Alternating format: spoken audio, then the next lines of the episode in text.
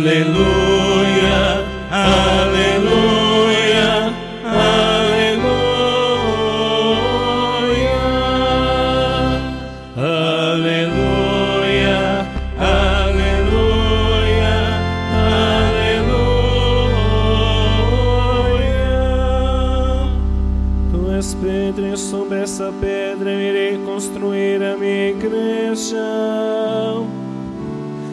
por todas as portas do inferno não irão derrotá-la.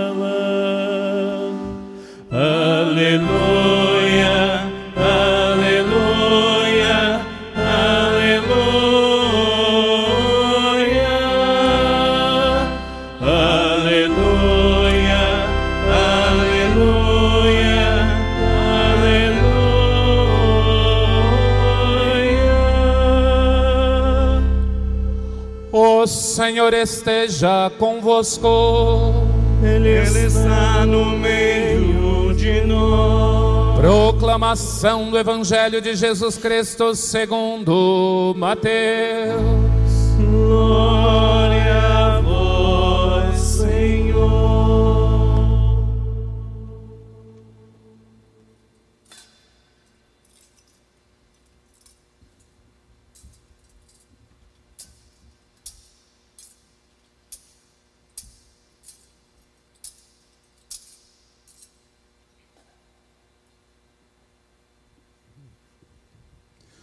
Naquele tempo, Jesus foi à região de Cesareia de Filipe e ali perguntou aos seus discípulos: Quem dizem os homens ser o filho do homem? Eles responderam. Alguns dizem que é João Batista, outros que é Elias, outros ainda que é Jeremias ou algum dos profetas. Então Jesus lhes perguntou: E vós, quem dizeis que eu sou? Simão Pedro respondeu: Tu és o Messias, o Filho do Deus vivo. Respondendo, Jesus lhe disse: Feliz és tu, Simão, filho de Jonas, porque não foi um ser humano que te revelou isso, mas o meu Pai que está no céu. Por isso eu te digo que tu és Pedro, e sobre esta pedra construirei a minha igreja, e o poder do inferno nunca poderá vencê-la. Eu te darei as chaves do reino dos céus. Tudo que tu ligares na terra será ligado nos céus. Tudo que tu desligares na terra será desligado nos céus. Palavra da salvação.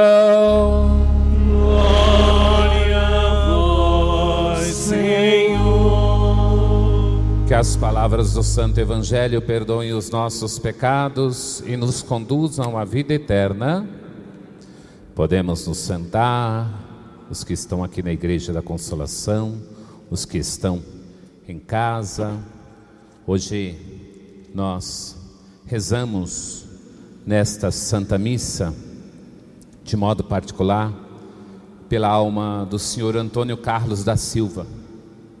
Senhor Antônio Carlos ficou sabendo da notícia que tinha Covid esta semana. Foi para o hospital, começou a fazer o acompanhamento, tinha reagido bem. Porém, quando foi ontem, anteontem, ontem, teve complicações. né? ele não tinha sido nem entubado ainda. Anteontem teve complicação, teve que ser entubado. Teve duas paradas é, cardíacas e veio a falecer. É o pai do Felipe Paulino, que nos ajuda aqui também na paróquia. E o pai, desculpem, o pai da Neia e avô do Felipe Paulino, eles estão nos acompanhando e eles não puderam nem sepultar. Então a situação do Covid-19 é muito grave ainda. Nós estamos retomando as atividades aos poucos, mas é muito grave. Então nós precisamos rezar pela alma do senhor Antônio Carlos da Silva, também da Suzana Galvani Pessoa no seu sétimo dia, também sétimo dia de Violeta André Mandeamento Palácios e também pelos demais irmãos e irmãs falecidos, mas também rezando por aqueles que estão em tratamento. Muitos se recuperaram. Eu não sei se vocês acompanham ou estão acompanhando é, o noticiário, é, e a gente tem visto que tem deixado sequelas. A Covid-19 deixa sequelas de pessoa para pessoa de uma maneira totalmente diferente. Uma maneira totalmente diferente. Essa semana é, eu ouvi a, o relato de um médico argentino, que é já naturalizado brasileiro, com 33 anos de idade, foi acometido pela Covid. Sabe o que aconteceu com ele? Perdeu os movimentos. Ficou, não conseguia nem ficar em pé. Perdeu os movimentos. Um outro senhor de também de quase 70 anos também ficou doente. Então teve que, tiveram que passar por reabilitação por mais de 20 dias para começar a andar de novo. Então, essa situação da Covid nós não podemos brincar, nós temos que tomar todo cuidado. Por isso mesmo que as missas, as missas, que vamos retomar aos poucos a partir do dia primeiro agora, teremos todo esse distanciamento, nós teremos que tomar todo cuidado. Começou a missa, não vai poder entrar mais. A gente tem mania de chegar atrasado, é 5, 10, 20 minutos, uma hora. Né? Tem gente que chega, está acabando, já estamos no amém. Ou no ide em paz, o Senhor vos acompanhe. Nós teremos que mudar os nossos hábitos. Nós vamos ficar no mínimo um ano ainda usando máscara. Um ano ainda com todos esses cuidados, no mínimo. E claro, todo mundo está dizendo, ah, vacina, nós estamos rezando. Mas quem vai poder tomar a vacina em primeiro lugar? A gente sabe que são os idosos, que são os que já estão há mais de 100 dias em casa. Mais de 100 dias em casa. Eu tenho pessoas que têm problemas de câncer de pulmão, não podem nem sair na porta de casa. Então nós estamos aqui rezando, unidos também aos que estão em casa. Não é fácil ficar em casa, mas eu ouvia uma máxima hoje de manhã de uma paroquiana, ela dizia assim: Mas eu estou melhor, até o meu pulmão melhorou, porque pelo menos eu não estou lá fora respirando a poluição. É, já estou até melhor. Então eu fico em casa e quando Deus permitir, eu saio. É? porque a maioria dos nossos paroquianos são aposentados, são idosos. Então nós rezamos e peço, peço a você que continue em casa, exceto aqueles que podem por uma coisa ou outra que estão trabalhando, mas os demais que fiquem em casa. Pois bem, queridos irmãos e irmãs, hoje nós estamos celebrando esta solenidade de São Pedro e São Paulo e dia é, do Santo Padre o Papa. E o Papa Francisco merece ou não uma salva de palmas? Vamos aplaudir o Papa Francisco pelo seu ministério. Agradecer a Deus por este homem que tem sido este sinal de Deus. E a gente rezava tanto para que Deus pudesse protegê-lo nesse tempo, né? Hoje mesmo eu vi que ele apareceu na janela, mas já olhou meio estranho para o povo. Porque o povo não está obedecendo. Ele não falou. Mas sabe quando o olhar diz, ele olhou, tipo assim, o povo já está começando a ficar junto. É, ou seja, as pessoas estão se arriscando. Então é preciso tomar muito cuidado. É, por isso mesmo que ainda as celebrações, né, as solenidades, como amanhã, ele vai celebrar somente com um grupo de 50 pessoas. Na Basílica Vaticana. Então, os grupos nas paróquias ainda serão reduzidos a partir do dia primeiro aí. Algumas paróquias já retomaram hoje, mas ainda reduzidos. Nós estamos com algumas pessoas, mas pessoas aqui no grupo já mais privado, sem a igreja estar aberta, é porque nós também temos que tomar muito cuidado. Pois bem, querido irmão, querida irmã, celebrar São Pedro e São Paulo é celebrar a vida da igreja na sua totalidade, tanto na sua dimensão estrutural, hierárquica, administrativa e sacramental, na figura de Pedro, quanto na sua dimensão missionária, continuadora da missão dos apóstolos, de levar a palavra de Deus aos confins da terra, na figura de Paulo. Esta solenidade não visa apenas destacar os feitos desses dois grandes santos da igreja, mas o próprio Cristo, que os escolheu e confiou-lhes tão árdua missão, que é a de serem as bases da igreja que nasceu e se sustenta sobre essas duas colunas, estrutural e missionária. Para entender a missão da igreja, é preciso entender a missão que Cristo confiou aos seus apóstolos e aos seus discípulos. O evangelho que nós ouvimos, o evangelho de hoje, nos conduz a este entendimento, quando nos faz um questionamento fundamental, básico, medular do cristianismo: quem é Jesus? E é o que nós temos que responder para mim, como cristão católico, eu, meu irmão, minha irmã, você, batizado ou batizada, quem é Jesus para mim? Porque nós podemos ter várias respostas para essa pergunta. Diante da situação que nós vivemos na atualidade, diante dos momentos em que estamos vivendo, quem é Jesus para você? Nós precisamos descobrir isso e professar, se ainda não o fizemos. Quem souber responder a esta pergunta é, não será seu discípulo, não entenderá a igreja. Quem não conseguir responder a esta pergunta não será seu discípulo e não entenderá a igreja nem a sua missão. Por essa razão, o Evangelho deste dia nos traz essa pergunta. Dela depende o nosso compromisso com Cristo e com a sua igreja. Jesus leva os seus discípulos para a região de Cesareia de Filipe. E é bom que a gente tenha noção, porque Jesus pergunta para os seus discípulos: Quem dizem que eu sou? Jesus pergunta em Jerusalém, mas ele leva, ele poderia perguntar ali e querer a resposta ali, em Jerusalém, mas o que ele faz? Leva para Cesareia de Filipe. O que quer dizer isso? Região da periferia.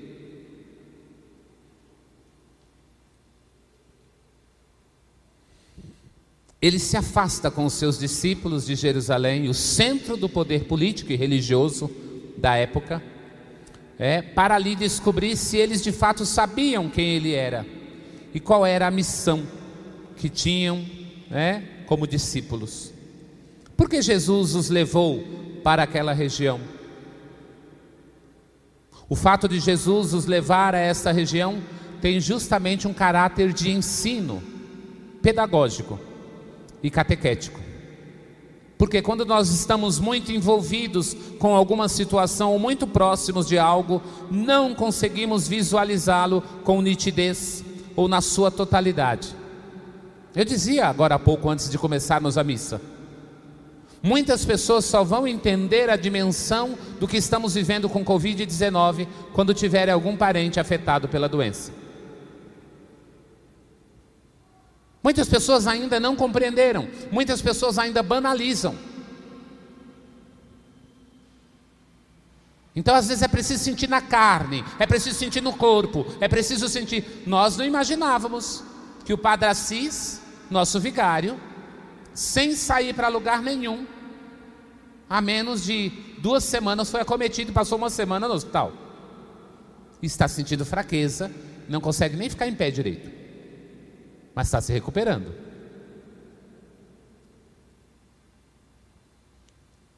É preciso muitas vezes sermos tirados da nossa zona de conforto para experimentarmos, até professarmos a nossa fé em Jesus.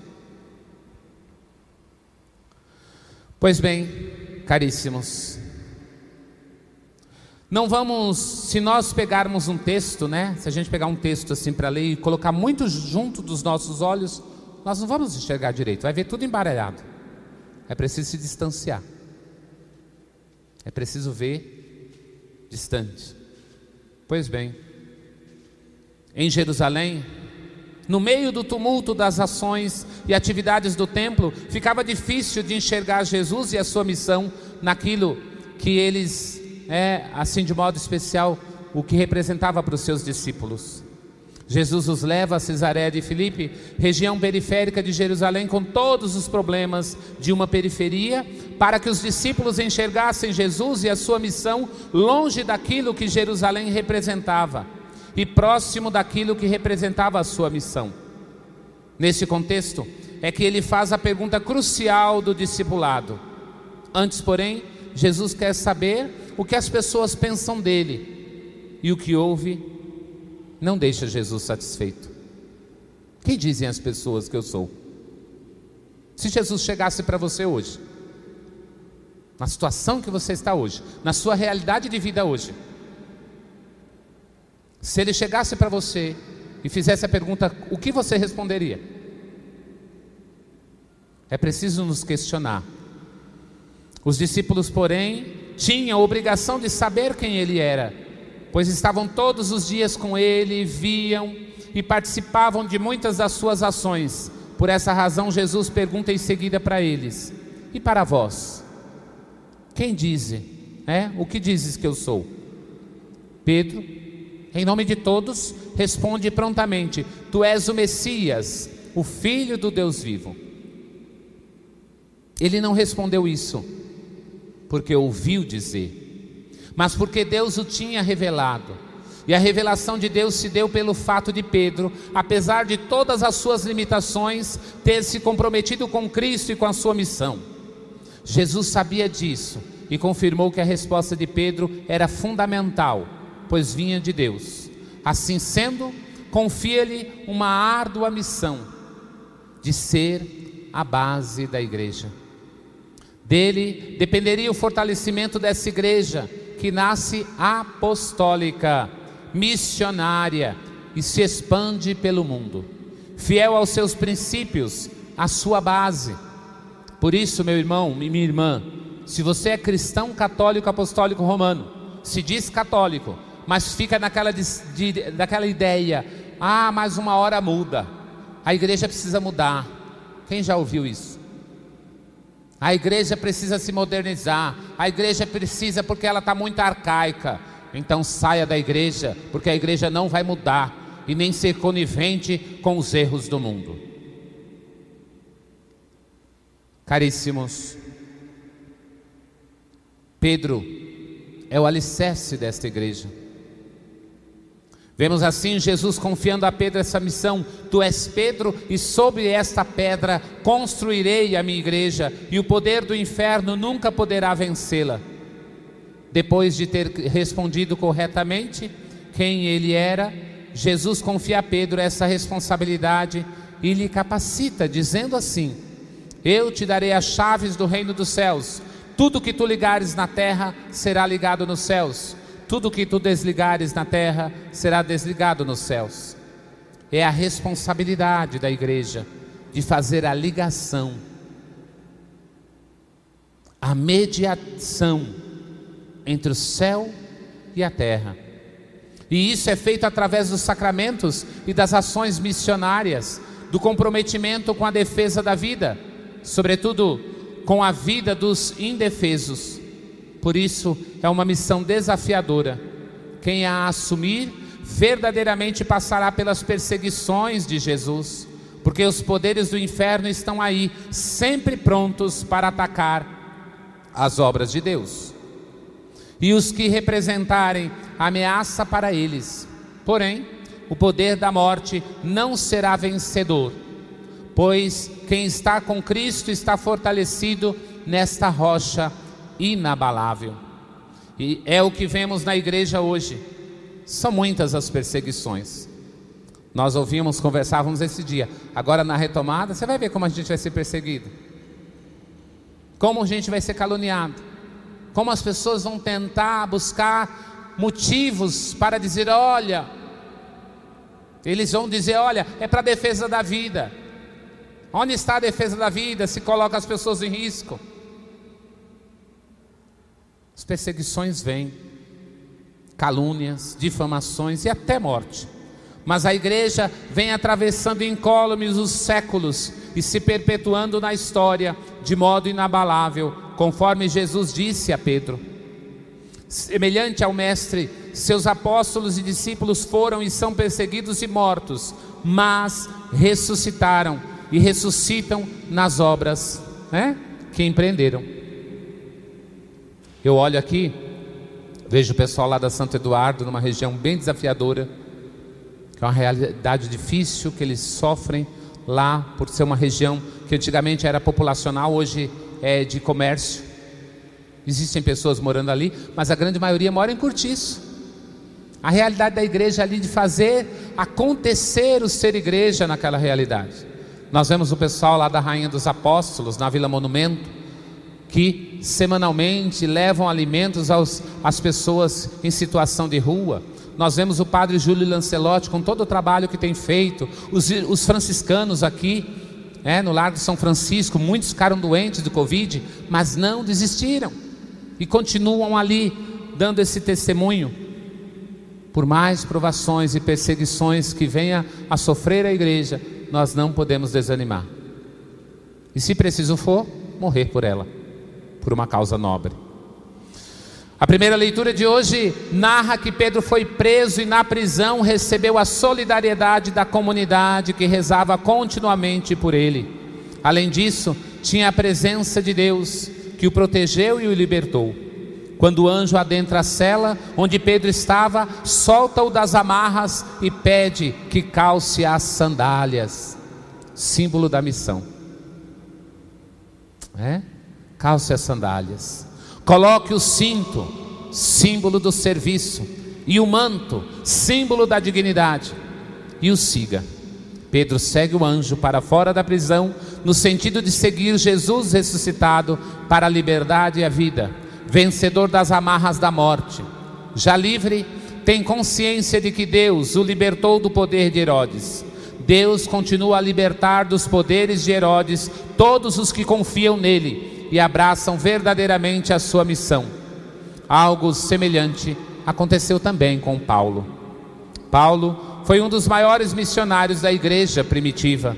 Foi ele quem espalhou a palavra de Deus por várias partes, através de suas viagens, cartas e outras ações. Empreendeu um verdadeiro combate na missão de levar a palavra de Deus aos confins da terra, sendo fiel ao pedido de Jesus enfrentou inúmeras dificuldades, mas não se deixou abater por elas. No texto de hoje, a segunda carta a Timóteo, ele escreve da prisão. Paulo, prisioneiro de Cristo e dos homens, faz uma espécie de testamento que encoraja Timóteo e as comunidades, mostrando que vale a pena a missão, vale a pena dedicar a vida a Cristo e ao próximo. Sua sensação é de missão cumprida. Combati o bom combate, completei a corrida, guardei a fé. Que bom. Se ao chegarmos ao final da nossa missão neste mundo, pudermos ter esta mesma sensação de missão cumprida, de ter feito algo pela nossa igreja, pelos nossos semelhantes, enfim, para Cristo. Partiremos deste mundo com a consciência tranquila de dever cumprido. É o que Paulo nos leva a refletir. São palavras de encorajamento missionário que devemos ter sempre diante de nós nos desafios da missão. Que a liturgia, meu irmão, minha irmã, deste domingo, solenidade de São Pedro e São Paulo, nos fortaleça no nosso compromisso de cristãos, no nosso compromisso missionário, que possamos responder corretamente: quem é Jesus? Não apenas com palavras, como a gente vê se multiplicar em tantas novas igrejas por aí. Cuidado. Não apenas com palavras, mas sobretudo com os nossos atos. Vamos dizer quem Ele é verdadeiramente se as nossas ações refletirem o que Ele ensinou e viveu. Muitos ainda vão continuar dando respostas insatisfatórias a esta pergunta e seguindo de modo equivocado. Mas isso não pode acontecer conosco, que estamos supostamente mais comprometidos com a igreja. E hoje nós sabemos e rezamos pelo Papa Francisco. Papa Francisco que tem sido esse sinal desta igreja viva, esta igreja orante, esta igreja que zela, que a cada dia apacenta. Rezemos por este homem que tem apenas um pulmão, apenas um pulmão. É, dos pulmões tem um, com várias situações no corpo, mas Deus o protege. Que Deus continue protegendo o Papa para nos confirmar na fé. Porque eu sei que muitos de nós estamos passando dificuldades, desemprego, situações de fome, de miséria. Mas a igreja em Cristo Jesus não nos abandona. Por isso hoje rezemos é, pelo Papa Francisco e agradecer. Hoje nós somos convidados de casa a fazer, os meninos já vão depois preparar para você na hora do ofertório, fazer a sua oferta. Tudo aquilo que foi arrecadado hoje, o pessoal que está na igreja fará somente na saída. Mas é, tudo aquilo que foi arrecadado hoje é justamente para ajudar o Papa Francisco a ajudar os lugares mais carentes. A igreja faz a coleta do óbolo de São Pedro.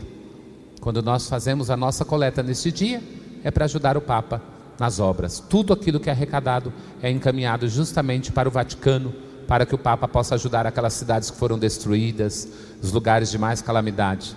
Então, que hoje também, unidos ao Papa, possamos também nesse gesto concreto nos unir a Ele, para que possamos continuar a nossa missão como igreja.